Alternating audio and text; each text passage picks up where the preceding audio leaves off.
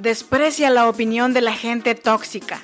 Sé libre de los críticos y serás libre de cada una de sus palabras y de sus acciones. No idealices, no esperes nada de nadie. Bernardo Stamateas.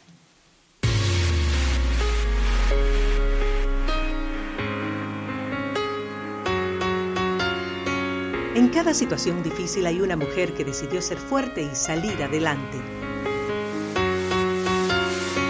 Si eres madre soltera, soñadora y sientes el peso del mundo sobre tus hombros, este podcast es para ti. A continuación, Freda Hunda, una mujer como tú que a través de sus historias te ayudará a que encuentres la mejor versión de ti, porque este no es el día para que te des por vencida, al menos hoy no. Así que te damos la bienvenida. Tranquila mujer, respira.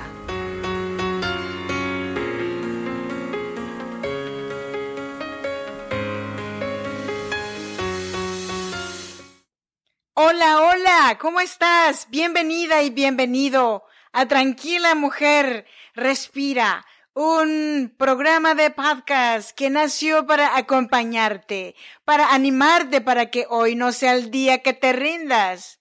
Al menos hoy todavía no. Te traje el episodio número 92. ¿Qué significa ser una persona tóxica? Antes de empezar con el tema, Déjame te invito a que me dejes un mensaje de motivación en fredaunda.com o que me sigas en Facebook, arroba fredaunda. De igual manera, te invito a que te suscribas a cualquiera de estas plataformas de podcast para que cada vez que suba un nuevo episodio te llegue el aviso en Evox, Google Podcast, Apple Podcast y Spotify. Y dicho lo anterior, vámonos con el tema. Manejando para ir por un mandado un día en la semana, pasa una persona en su camioneta a mi lado que tenía un letrero que decía, la tóxica. Me quedé intrigada con la sentencia y de regreso me dediqué a buscar en el Internet el significado. Y lo que me encontré fue una verdadera bomba. Pero después de leer todo lo que significa ser una tóxica, o ser una persona tóxica, a mí realmente no me gustaría traer el letrero en mi carro o no lo pondría para nada. Pero vamos, esta persona a lo mejor nunca se tomó el tiempo de averiguar lo que realmente significa ser una persona tóxica. Pero como no todos pensamos igual, le damos el beneficio de la duda. ¿No crees? Qué aburrido sería este mundo si todos fuéramos iguales. ¿No te parece? Antes de hablar de las personas tóxicas, déjame aclararte qué es ser o cómo son las personas tóxicas. Las personas tóxicas son aquellos individuos de tu alrededor que te dominan y controlan y hacen caso omiso de tus necesidades y sentimientos. Se centran en sí mismos y no parecen estar interesados en ti en lo absoluto. Parecen ver a otras personas como herramientas en vez de como seres humanos integrales y autónomos. Puedes preguntarte entonces, ¿quién sería capaz de aguantar eso? Desgraciadamente hay quienes lo aguantan, a veces incluso durante años o durante toda su vida. Una investigación reciente del Departamento de Psicología Biológica y Clínica de la Universidad de Alemania encontró que la exposición a estímulos que causan fuertes emociones negativas, el mismo tipo de exposición que se obtiene al tratar con personas tóxicas, causó que el cerebro de los sujetos tuvieran una respuesta masiva al estrés. Así, ya sea a través de la negatividad, la crueldad o el victimismo, entre otras estrategias, las personas tóxicas provocan en el cerebro de los demás un estado de estrés que requiere de una gestión emocional inteligente. Para empezar, la clave para actuar de manera inteligente ante tal comportamiento tóxico es cultivar la capacidad de manejar tus emociones y de mantener la calma bajo presión. De hecho, una de las mayores cualidades de las personas que saben gestionar el estrés es su capacidad de neutralizar los efectos en las personas tóxicas. El hecho de que alguien te trata mal es doloroso, pero si un familiar te lastima, esto puede ser más difícil de superar todavía. Sin importar si la persona te haya hecho algo imperdonable o si estás lista para alejarte de un patrón de comportamiento abusivo, a veces cortar vínculos con tu familia será lo mejor que puedas hacer por tu salud mental. No siempre es sencillo, pero podrás seguir adelante si estableces límites precisos y claros. Analizando el panorama general de mi relación con mi familiar, esta persona es amable de vez en cuando y estoy segura que de verdad me quiere. Incluso es buena persona de vez en cuando. Si alguien suele ser descortés, solamente te usa para su beneficio, no justifiques su comportamiento al decir algo como debe haber tenido un mal día o pobrecita, pobrecito, solo Dios sabe por lo que está pasando. Asimismo, no te culpes por el abuso diciendo como si no lo hubiera yo acusado de ser mentiroso mentirosa, no me habría golpeado. Por otro lado, si hay alguien que por lo general es muy amable contigo, siempre te manda bendiciones, está diciendo que te ama mucho, que te extraña y de repente te llama contándote todas sus penas y angustias, diciéndote, no sé qué hacer para conseguir tal cosa. Y tú caes en su red. ¿Por qué? Porque esta persona ya te conoce y sabe por dónde llegarte. Esta persona sabe que tú eres generosa y como tú tienes sentimientos hacia ella o él, vas a caer diciéndole que no se preocupe, porque tú le resolverás su problema. Por otro lado, si vas a cortar vínculos con uno de tus padres o tus padres, eso podría afectar a tu relación con el otro o con tus otros hermanos podrías perder el contacto con tus sobrinos.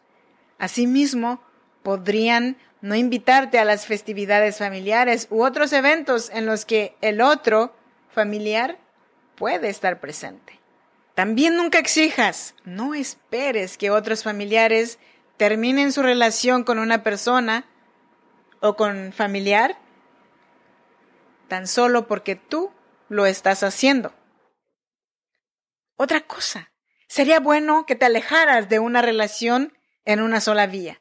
Si notas que siempre que compartes preocupaciones con tu familiar, todo centra en torno a él o ella.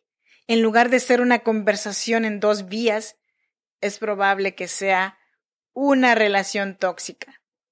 Es poco probable que este comportamiento narcisista cambie y quizá sea mejor y más saludable que te mantengas en contacto con esta persona en un nivel más superficial. Lo mismo aplica para alguien que solo te habla cuando necesita algo de ti, como por ejemplo dinero. Empezará a contarte que se siente muy mal, que nadie lo entiende, o te pide algún consejo que al fin y al cabo nunca lo llevará a cabo. Aléjate de los familiares que se alimenten del drama Distanciarse de los familiares que se alimenten del drama es muy saludable y notarás la diferencia en poco tiempo. No tienes que evitar por completo a tu familiar del amante del drama, pero es probable que te vaya mejor si evitas el contacto cercano con él o ella. La persona que adora el drama suele alternar entre actuar como tu mejor amiga o amigo y luego alejarte si la criticas o la contradices. Si un familiar difunde chismes sobre ti, definitivamente debes mantenerte alejado de él o ella. Lo mismo aplica para las personas que siempre nos hacen sentir estresados o tristes, sin importar si se trata de una tía que siempre critica tu peso, tu hermana que siempre bromea diciendo que ella es más exitosa que tú, o tu hermana que se cree víctima de todo el mundo. En ocasiones, un descanso temporal en una relación de este tipo puede ayudar a aliviar tus sentimientos heridos.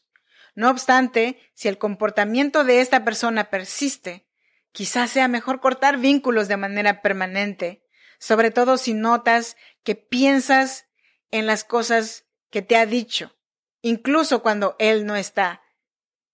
Si una persona niega haber dicho algo hiriente o si te pide perdón sin siquiera hacer algo por cambiar esa actitud, tienes que darle su espacio. Probablemente en el futuro pueda cambiar, pero si has hecho todo por ayudarle, su manera tóxica de vivir o de ser ya no es tu problema. Otra manera muy clara o que les funciona muy bien a las personas de este tipo es que te mandan mensajes diciéndote que se están despidiendo para siempre por X cosa. Estas personas saben que tú les vas a decir, ¿qué te pasa? Cuéntame, ¿por qué estás así? Y ellos solamente te responden, ya no quiero hablar, ya no quiero saber nada, nadie me entiende, todos me juzgan. Dales el tiempo que quieren, no fuerces a que te escriban, porque sabes qué, te están haciendo un favor. No necesitas más problemas o preocupaciones. Diles que sí, dales el adiós, porque lo que están buscando es que caigas para pedirte favores monetarios o alguna cosa que saben que tú puedes facilitarles. Después de que te alejes de tu familiar que te ha hecho daño, practica una rutina de cuidado personal.